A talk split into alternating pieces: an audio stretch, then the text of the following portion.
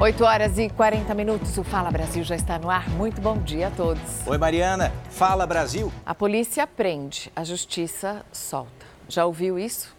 Dois suspeitos de provocar a morte de uma senhora idosa na Grande São Paulo foram presos, mas foram soltos em seguida pela justiça.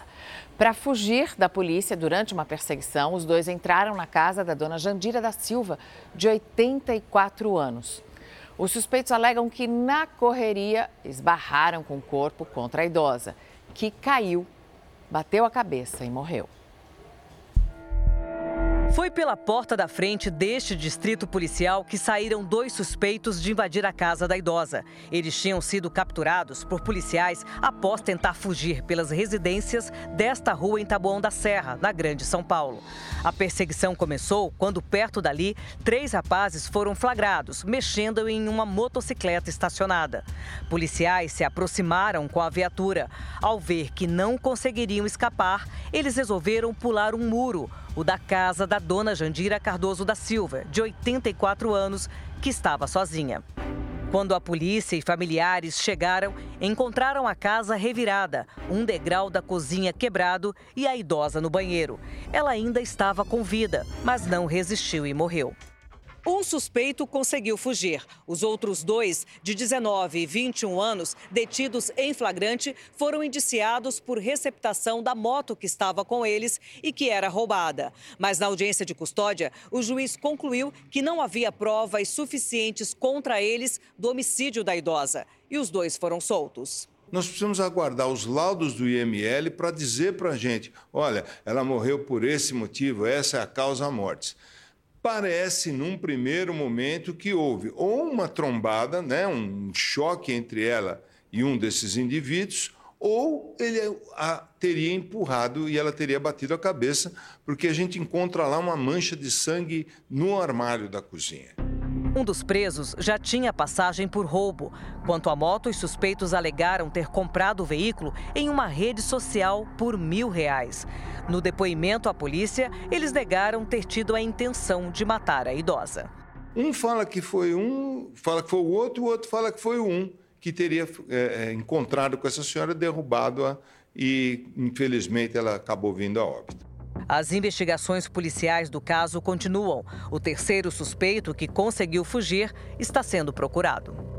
Deixa eu te contar que teve mais uma operação na Cracolândia, em São Paulo, hein? William Leite está chegando com os detalhes. Oi, William, bem-vindo, bom dia. Bom dia, Edu. Olha, os detalhes são o seguinte: uma mega operação da polícia. A ideia é prender foragidos da justiça no centro de São Paulo. E foram diversas equipes e batalhões mobilizados na região. Veja só aqui nas imagens a quantidade de pessoas. Um homem foi preso e uma grande quantidade de drogas apreendida durante uma operação da Polícia Civil com o apoio da Guarda Civil Metropolitana e também da Polícia Militar. Região central de São Paulo, Cracolândia. Cracolândia. Além das apreensões de drogas, não houve qualquer confronto ou contratempo durante a operação. Essa é mais uma operação para combater o tráfico de drogas e também pessoas que se infiltram aí, que são foragidos da justiça entre os usuários. Trabalho que é feito praticamente diariamente, só que hoje com um número maior, um efetivo maior, por isso essa mega operação. Mas todos os dias tem operação no centro de São Paulo, na região da Cracolândia. E um incêndio atingiu um caminhão carregado com brinquedos na rodovia Presidente Dutra, em Guarulhos, região metropolitana de São Paulo. Três viaturas atuaram no combate às chamas que já foram extintas, mas aí a consequência, o caminhão completamente destruído. Ninguém ficou ferido na ocorrência. Segundo a concessionária que administra a via, o veículo ocupava o acostamento no sentido Rio de Janeiro, não houve interdição da faixa. A causa do fogo ainda será investigada. O que nós temos de informação é de que o motorista, com o ajudante que estava no veículo, quando começou a pegar fogo, eles desceram e começaram a puxar o que eles conseguiram. As caixas, muitas caixas foram salvas com brinquedos, mas a maior parte ficou completamente destruída. Por sorte, ninguém se feriu nesse caso. A gente continua acompanhando essa imagem e outros assuntos também do Brasil e do mundo no nosso Fala Brasil com Edu Ribeiro, com a Mariana Godoy. Assuntos do Brasil e do mundo. E já já eu volto com mais assuntos de São Paulo. Até já. E um acidente de ônibus deixou mais de 50 pessoas feridas. Foi no Rio de Janeiro.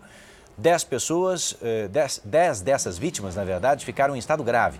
Tiveram os primeiros socorros ali mesmo na calçada e depois foram levadas para o hospital. O acidente aconteceu em frente a um batalhão do Corpo de Bombeiros, imagine.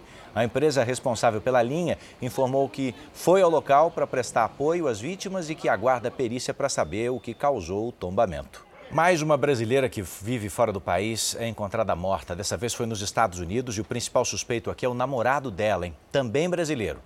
Kathleen de Paula Alves era de Governador Valadares, interior de Minas Gerais. Morava num quarto alugado nos Estados Unidos. De acordo com a polícia de lá, a mulher foi feita refém antes de ser morta. A suspeita é de que o namorado não tivesse aceitado o fim do relacionamento. Depois de matar Kathleen, ele também teria tirado a própria vida. Nuvens escuras geralmente são um sinal de alerta à população.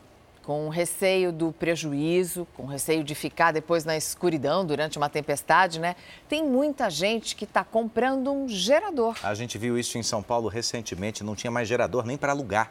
Em condomínios, por exemplo, o gerador garante energia nas áreas comuns e ajuda as pessoas a não perder comida na geladeira, além de manter remédios refrigerados. Tempestades ventos fortes e quedas de árvores. Quem sofre com esse tempo instável e com a falta de energia em São Paulo são os moradores.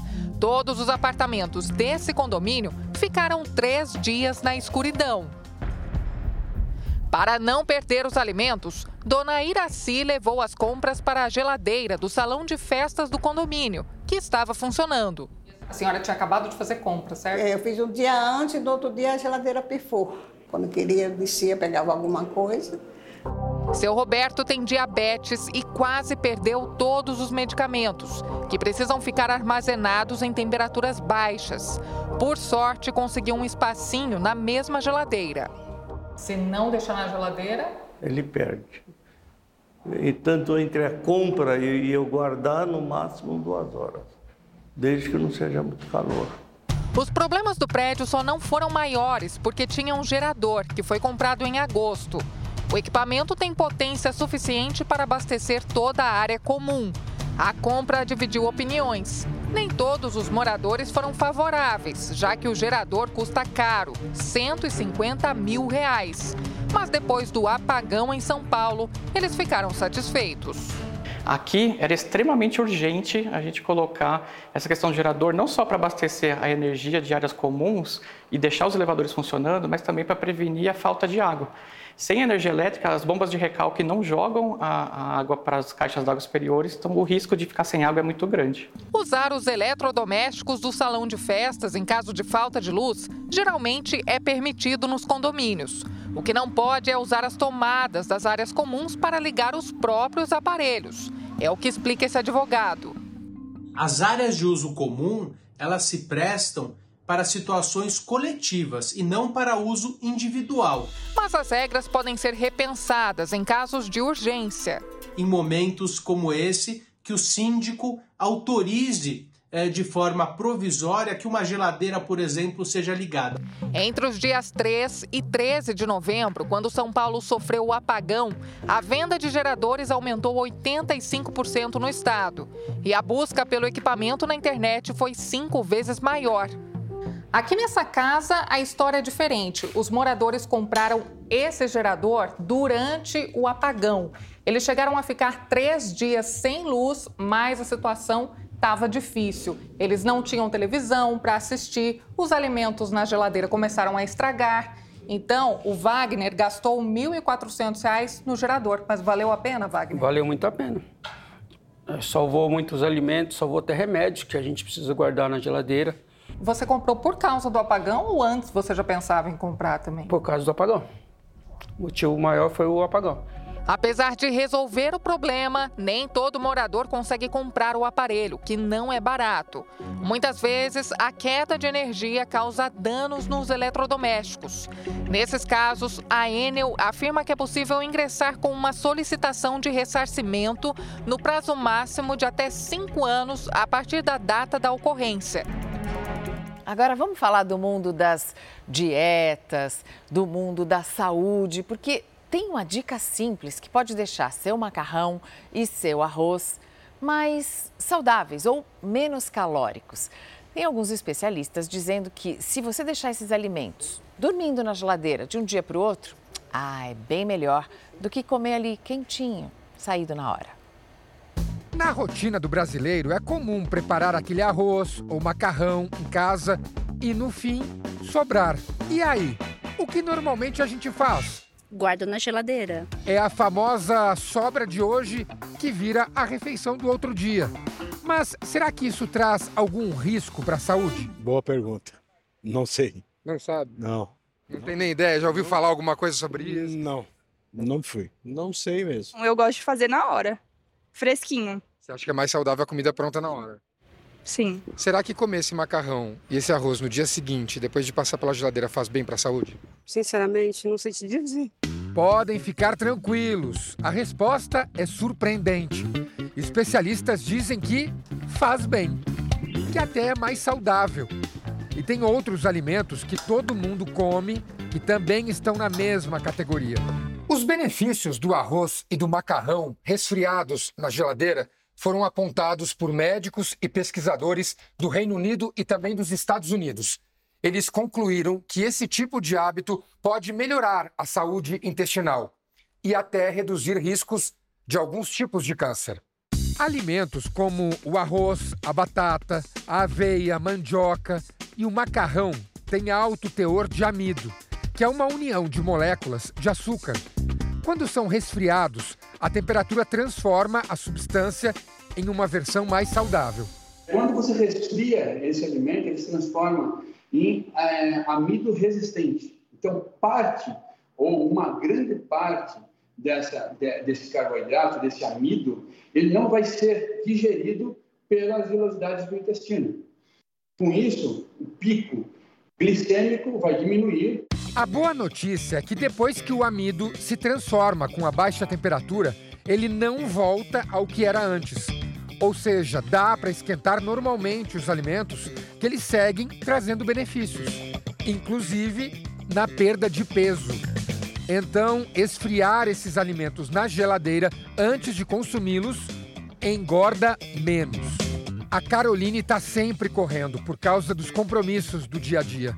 Por isso, cozinha uma vez e guarda as refeições na geladeira para consumir aos poucos. É bem mais prático a primeira questão, né? E eu acho que fica um pouco melhor o sabor de um dia para o outro. Já deixo guardado a quantidade certa, né, que eu, que eu costumo fazer minhas refeições e minhas filhas. E eu deixo tudo prontinho para a semana. Aí, assim, o almoço, eu deixo para almoço e para janta.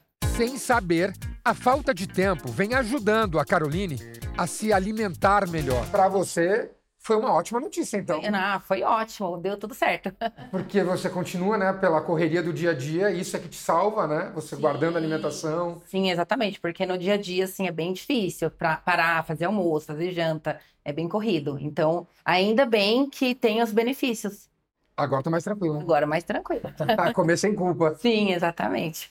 Dá para comer com menos culpa, mas é preciso cuidado com a quantidade e ficar mais tranquilo, sabendo que a comida que foi parar na geladeira hoje pode ser sim mais saudável amanhã. Eu já fazia antes, agora vou fazer sempre. Vai deixar na geladeira? Vai deixar na geladeira e comer no outro dia. Se, diz, se a pesquisa diz que faz bem. É, lógico, né? Vamos comer. E tem comida que realmente fica mais gostosa de um dia para o outro. Não vai dizer né? que pizza fica. Eu não gosto, eu gosto de pizza quentinha. Você gosta de pizza eu fria? Eu coloco lá naquela fritadeira elétrica ou no forninho. Feijoada. Feijoada fica melhor de um dia para o outro. Mas você não precisa comer arroz frio, hein? Você pode esquentar não, que pode o benefício está mantido, já nos mostrou o chefe Marcos Reis. E agora, quero saber se você já deu uma olhada na sua conta bancária nessa quinta-feira. Hoje é o último dia para depositarem o seu 13º salário, pelo menos a primeira parcela. Nós estamos falando de mais de 100 bilhões de reais injetados na economia. Vamos a Brasília com a Vanessa Lima, que tem os detalhes, porque infelizmente o dinheiro entra e vai sair rápido. Para pagar o quê mesmo, Vanessa? Bom dia.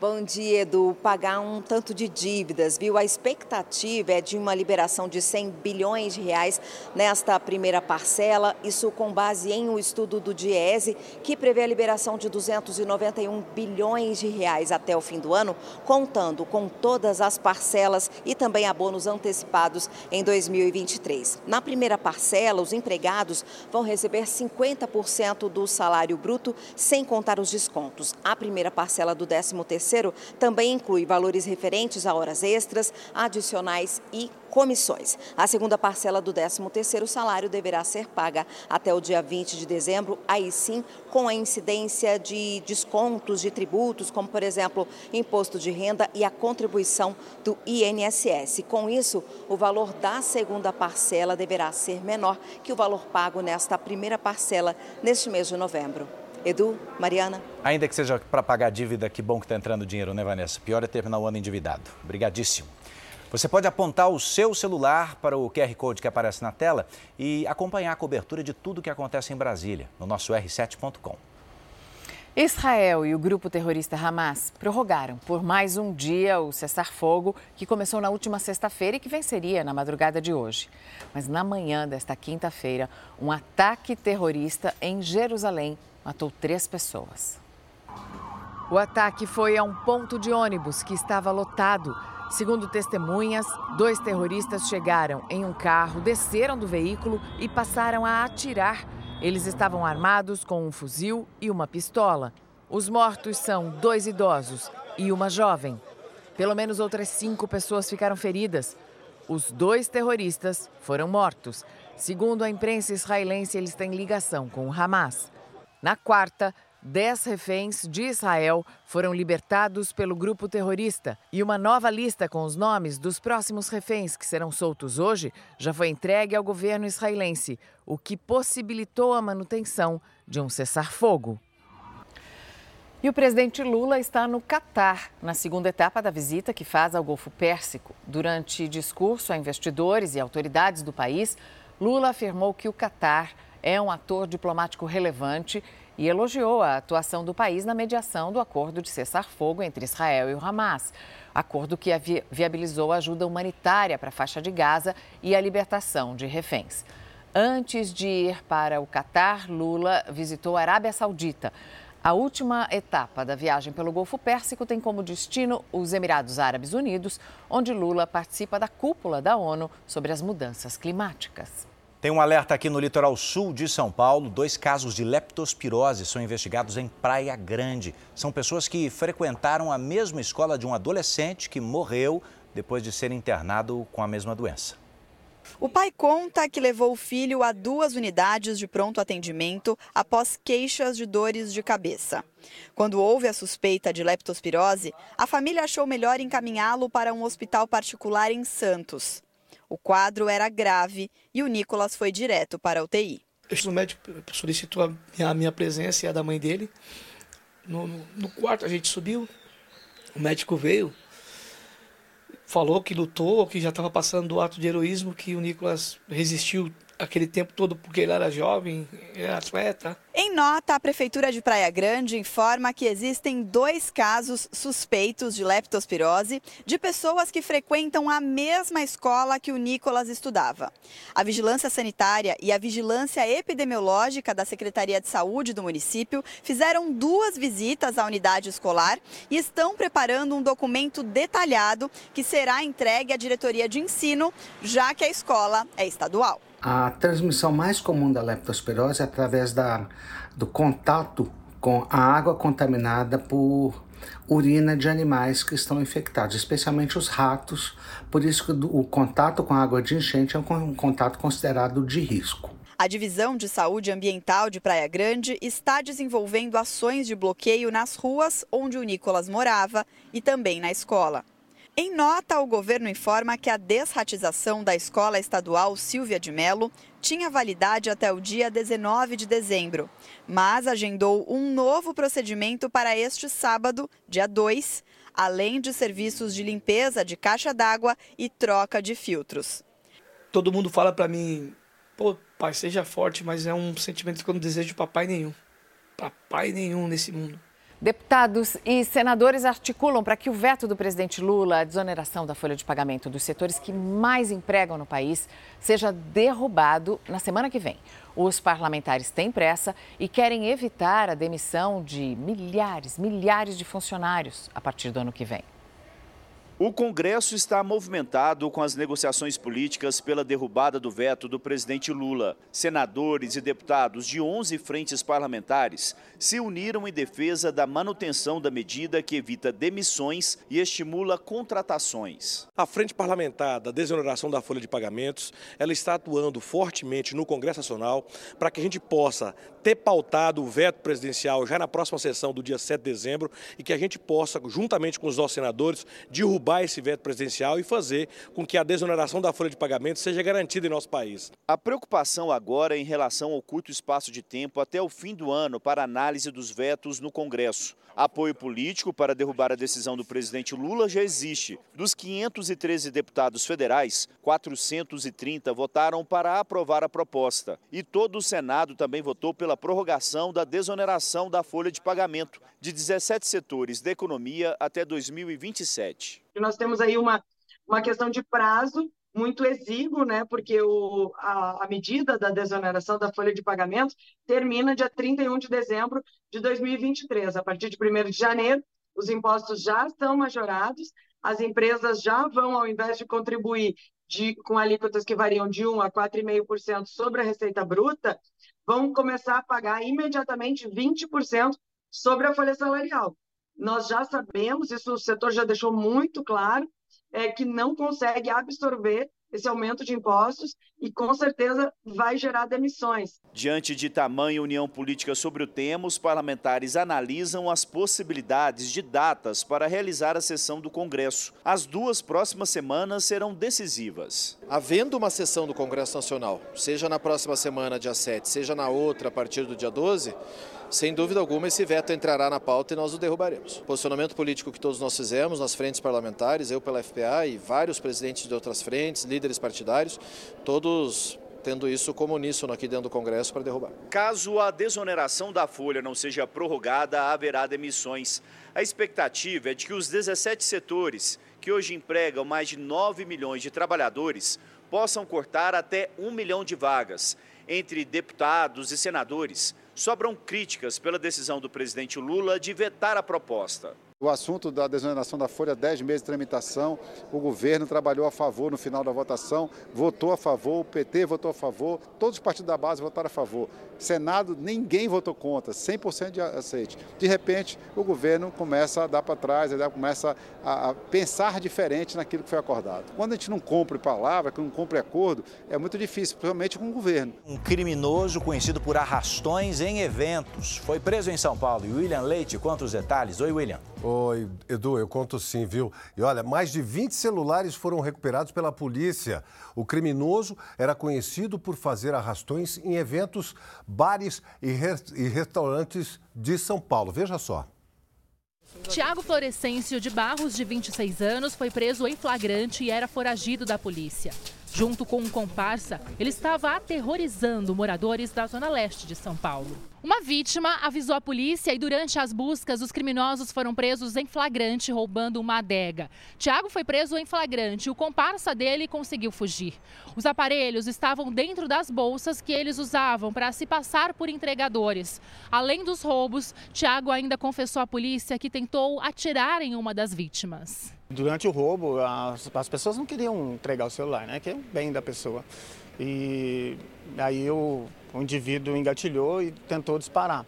Mas como ele estava apenas com três munições no revólver calibre 38, é, não, né, tipo uma roleta russa, vamos dizer assim, é, não disparou e a menina nasceu de novo, né? Esse jovem estava voltando de um curso quando presenciou um dos assaltos. Na sequência, ele foi a vítima. Ele veio apontando para mim para me passar o celular.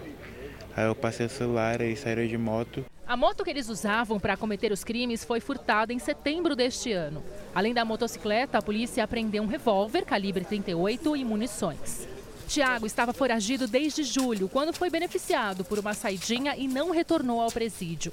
Agora ele passará por uma audiência de custódia e deve permanecer atrás das grades. Problemas durante a inscrição de alguns alunos farão com que o Provão Paulista seja aplicado para eles em outra data. A tradicional prova deve ser aplicada nos dias 14 e 15 de dezembro. O erro do sistema não reconheceu as inscrições dos alunos, mesmo que em alguns casos a confirmação aparecesse para eles. O Provão Paulista é um novo vestibular em que cinco instituições de ensino superior vão oferecer pelo menos 15 mil vagas aos alunos. O público-alvo inclui apenas estudantes de escolas públicas e é uma forma desses alunos mostrarem que aprenderam e conseguirem uma vaga em uma dessas cinco instituições. E todos os problemas que aconteceram vão ser resolvidos, o sistema também vai ser atualizado e os alunos que não conseguiram fazer as provas vão ter a possibilidade de realizá-las em outra data. Bom, eu queria agradecer a sua audiência. Eu volto amanhã com mais notícias de São Paulo, amanhã, às 5 da manhã, no Balanço Geral. E depois no Fala Brasil, aqui com o Edu Ribeiro e a Mariana Godoy. Você fica agora com mais notícias do Brasil e do mundo dentro do Fala Brasil. Fala Brasil termina aqui te desejando um ótimo dia.